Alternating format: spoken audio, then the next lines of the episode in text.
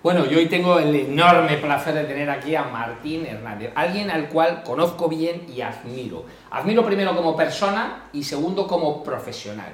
Él es abogado y él tuvo una escuela de negocios, formó una escuela de negocios, con lo difícil que es, empresario, con todo lo que cuesta eso, y es un experto más en dos cosas que son interesantísimos, liderazgo femenino y biotecnología. Nada más y nada menos, Martín. Dos temas impresionantes. Lo primero, profunda admiración, porque yo siempre digo, estamos los que damos clases en la escuela de negocios, está bien, y los que habéis formado una escuela de negocios, habéis creado una escuela de negocios, que eso es otro nivel. Empresario, una persona con una reputación absolutamente intachable, un éxito increíble, y además especialista en dos temas, liderazgo femenino y biotecnología. Vamos a empezar con el liderazgo femenino. Cuéntame, ¿de qué va esto? Pues va de una auténtica revolución que se está produciendo y que tiene un pequeño problema que es la politización. Exacto. Yo creo que el politizar este tema es un gravísimo error y está haciendo mucho daño a las mujeres. Muchas gracias en primer lugar por las palabras que me has dedicado, pero la admiración es, es, recíproca. Y tú también eres un grandísimo profesional y una persona muy reputada. Como bien has dicho, en el año 1999, en un acto de locura sin parangón, pues se me ocurrió montar una escuela de negocios. La escuela de negocios se llamaba Aliter, lo cual quería decir mucho, porque Aliter es un adverbio latino que significa otro modo. Con lo cual, eh, yo eh, lo que lancé es una escuela de negocios con una estrategia de océano azul, que habrás oído hablar. Es decir, entrar en algo que no eh, es nuevo. Tú llevas ahí tu insignia de tu empresa, entonces yo no entro para hacer un MBA y competir con el IS, con su empresa, con ESADE, que llevan más tiempo, lo hacen mejor, sino que entré en el año 99 con dos temas que ahora son muy de actualidad, pero que en el 99 no eran tanto, como es la biotecnología, como ha dicho, y por otra parte el liderazgo femenino. Entonces, ¿qué es lo que sucede? Que yo, conforme empiezo a dar máster, también teníamos másteres en Derecho, en las tecnologías, en relaciones internacionales, pero fundamentalmente estas dos eh, pilares. Entonces yo me di cuenta que las mujeres son muy brillantes, es decir, en clase sacan mejores notas, son más disciplinadas, vienen más a clase, eh, son muy brillantes, más ingeniosas, pero a la hora de ir a colocarlas me di cuenta que casi el 90% de esas empresas en las que, tienen, que tengo que tener relación con ellas están dirigidas por varones, te hablo del año 99, antes de las, de las cuotas. Y entonces se me ocurre, eh, bueno, pues analizar esto y para analizar esto, qué mejor que hacer un gran foro. Hice un gran foro el año 2005 aproximadamente sobre mujer y liderazgo. Llevamos ya 17 foros que se hacen anualmente. En ese foro invité a las grandes mujeres líderes del momento y sacamos una serie de conclusiones para ver por qué se, producía ese pequeño o gran desfase entre lo que son las mujeres en el ámbito universitario y las mujeres directivas. También esto depende, obviamente, José Luis, que va por áreas, ¿no? porque no es lo mismo el sector eh, farmacéutico, en el que hay bastantes mujeres, que en el sector de capital riesgo, donde, por ejemplo, pues no hay casi ninguna. Entonces lo que hice fue un programa que se lleva ya en octubre, va a cumplir la edición número 40, porque ahora lo hago con la Cámara de Comercio e Industria de Madrid, en el que ayudo a, a las mujeres a llegar a los objetivos que ellas pretenden. El otro día, no sé si conoces a Carmen Iglesias, ¿te suena? Carmen Iglesias es la presidenta de la Real Academia de la Historia, una de las mujeres que más admiro, además le dimos un premio, y dice, en primer lugar, en las declaraciones dice, mira, primero ya está bien con el mantra de que los hombres y las mujeres somos iguales. Yo me has traído aquí, yo soy un poco disruptivo, como ves. Por eso os traigo. Pero obviamente eh, hay una diferencia muy grande que es el tema de la maternidad. Es decir, la mujer si quiere ser madre, por naturaleza, tiene que tener un periodo de inactividad. Entonces ahí está la clave de bóveda de todo. Entonces, obviamente, eso hay que analizarlo, tratarlo y darle a esa persona la oportunidad de que si quiere seguir con una carrera profesional o bien quiere dedicarse al ámbito personal, sin imposiciones y sin ningún tipo de trabas. Entonces, durante estos años formado, hemos formado a más de 1.500 mujeres. Eh, como te decía, ahora mismo hay tres grupos en la Cámara de Comercio y nosotros solo trabajamos en habilidades blandas. Es decir, ya sé que eres una crack en marketing, ya sé que eres una crack en derecho, ya sé que eres una crack en finanzas, pero nosotros vamos a trabajar solamente en negociación, en liderazgo, en resiliencia, en motivación Tenemos un curso de grafología, por cierto, también un curso de cata de vinos, en fin, una serie de cosas para que se lo pasen bien. Y el otro día vino Silvia Roldán, que es eh, una persona muy interesante, que es la CEO del Metro de Madrid.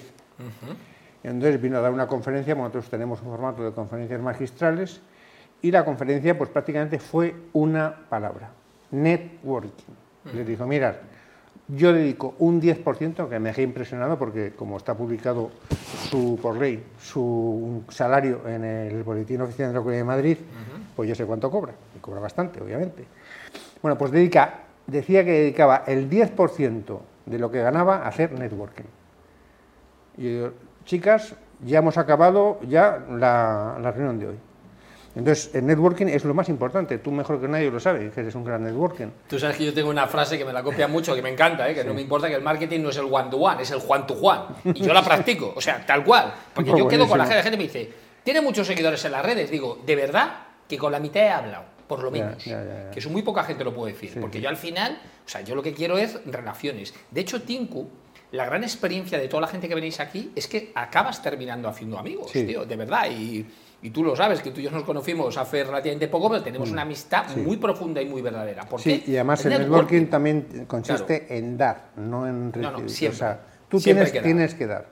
Luego ya si recibes, mm, bien, pero tienes que anticiparte, que esto es muy importante, porque en España yo creo que no se sabe hacer networking, tienes que anticiparte y si yo conozco una oportunidad, no esperar a que tú me llames al siguiente programa, sino que yo por ejemplo, lo que colaboro en Radio Libertad, pues obviamente le diré a la directora, oye, ¿por qué no invitas un día al crack de Portela a que te venga un día, sin que tú me lo pidas? Claro, claro. No, no, es así. Entonces, yo estoy muy contento, José Luis, primero porque te voy a contar una pequeña broma, ¿no? Y es que voy por la calle y me paran las mujeres.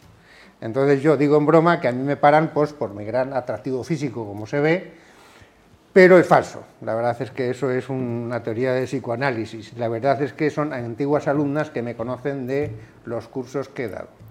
Eh, entonces, obviamente, del año 2005, imagínate, a 100 alumnas por año, pues obviamente eh, ahora mismo están en unas posiciones, ninguna ha ido hacia atrás, todas hacia adelante. Y además se lo pasan bien. Y además dejamos de estudiar ya temas teóricos. Yo soy un enamorado de la cultura. Decía José Ortega Gasset que la cultura hacia los hombres amigos, la formación cultural, la formación humanística, las conferencias, eh, la parte de historia y el management, que sabes que hay una rama de historia de management, eh, con Javier Fernández Aguado fundamentalmente, al que conozco bastante. Entonces, la clave está en todo lo que es la parte de liderazgo. De, léete la biografía de Gandhi, léete la biografía de la Madre Teresa, y ahí está el verdadero liderazgo. Entonces eso es lo que hacemos. Pero sobre todo formar un grupo de 30 mujeres que entre ellas eh, se ayudan mucho y se crea una gran conexión. Y además a mí me consta, porque a mí me invitaste a, estar en el parte del jurado del premio, que te admiran, que eso es mucho más bonito. Y vamos bueno, esa es otra parte, eh, si me permites. Sí, sí, claro. El colofón del curso es un premio, que hemos en un premio Mujer Líder, del que tuvimos la ocasión de el honor de que tú fuiste jurado, que lleva ya 17 ediciones, que este año se le ha dado a Pilar Mateo y has visto que es un jurado limpio, muy heterogéneo, 20 personas, y luego que se hace en el Palacio de Santoña, que es una maravilla, en la Cámara de Madrid. Y luego el foro de entrega de diplomas, en el que tres alumnas, eh, que son las embajadoras, hablan lo que ha significado para ellas el curso. Biotecnología. Biotecnología, pues muy sencillo. La otra pata, es decir, en esa estrategia de Océano Azul, yo en el año 99, pues leyendo, porque vamos a ver, eh, esto no es ciencia infusa, José Luis, tú trabajas muchísimo. O sea, yo cuanto más te veo, mm, mm, veo que eres una persona que trabaja mucho. O sea, tú no estás aquí por arte de vivirlo, que estás porque trabajas mucho. Y a mí tampoco se me ocurrió la biotecnología porque sea un tío especialmente inteligente, sino porque yo todos los días me leo toda la prensa económica, es decir, de cabo a rabo, expansión, cinco días y el economista, aunque el economista a la sazón no existía. Entonces de ahí vas sacando ideas y vas viendo tal. Entonces yo digo, bueno, que hay un filón que se llama biotecnología, que yo creo que es el futuro. ¿Qué es lo que sucede? Que en el año 99 no existía ni la patronal, o acababa de constituirse, que es ASEBIO, que es la patronal de la biotecnología. Entonces la biotecnología estaba solamente desarrollada en el ámbito meramente empresarial, no, no empresarial sino científico. Yo lo que hice fue crear un máster para aquellas personas que quieran trabajar en el ámbito empresarial de la biotecnología. 40 ediciones y la mayoría de los grandes directivos del sector los he formado yo o nosotros. Y ese, es la, el Impresionante tu carrera. Y ya para colofón, decir a la gente que además ahora lo que te dedicas es además a hacer todo esto y además a trabajar como interim por proyectos. O sea, es decir, tú asesoras a empresas en temas de liderazgo de tecnología, biotecnología, eres asesor de grandes empresas que quieren saber sobre esto. Bueno, la verdad es que me digo un poco, tengo estoy, eh, soy, presido varios premios. El Premio Nacional de Biotecnología, que también es un premio muy importante, que va por la décima edición, que me lleva mucho trabajo, y luego dirijo un máster también pionero y nuevo en ISDE, eh, que es sobre Derecho y Biotecnología, porque yo soy abogado de formación, entonces hay una parte jurídica. También decirte que como consecuencia del COVID, pues obviamente ha habido una explosión del sector biotecnológico, porque BioNTech, como bien sabes, es la, la, biotecnología no la inventa Pfizer, sino es BioNTech. Y luego ha habido alianzas entre, por ejemplo, Moderna y Robi, o entre AstraZeneca y la Universidad de Oxford, y entonces imagínate a que a ti mañana te, encargan 45, eh, vamos, 4.500 millones de, vacunas para toda la humanidad. Entonces la gente se ha dado cuenta que la biotecnología nos ha salvado la vida y eso ha, supuesto un crecimiento brutal.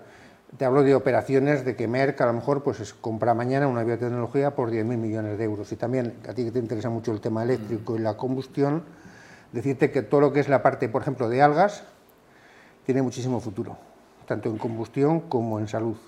Pues te traigo en otro programa para que nos lo cuentes, tío. y eso es impresionante. Y luego hay una biotecnología que se llama Azul, que tiene que ver con el potencial que tienen los océanos. Como bien sabes, has hablado de cotizadas del IBEX. Una de las cotizadas del IBEX es eh, Farmamar. Farmamar, que es una biotecnológica que es la más importante en España, eh, donde saca los eh, nutrientes o los componentes para luchar contra el cáncer es del fondo marino. O sea, el fondo marino es la gran reserva de, eh, en fin, de, actividad eh, biológica para sacar esto. Y eso es fundamentalmente lo que hago en biotecnología. Bueno, Martín, de verdad, un placer tenerte. Yo te conocía de verdad en persona, profesionalmente. Es impresionante todo el currículum que tienes y todo lo que aportas a la sociedad. Así que ya sabéis, muchísimas Martín gracias. Hernández, Muchas gracias, José Luis. liderazgo femenino y biotecnología. Bueno, y ahora vamos a ver otros programas que también hacemos en Tinku.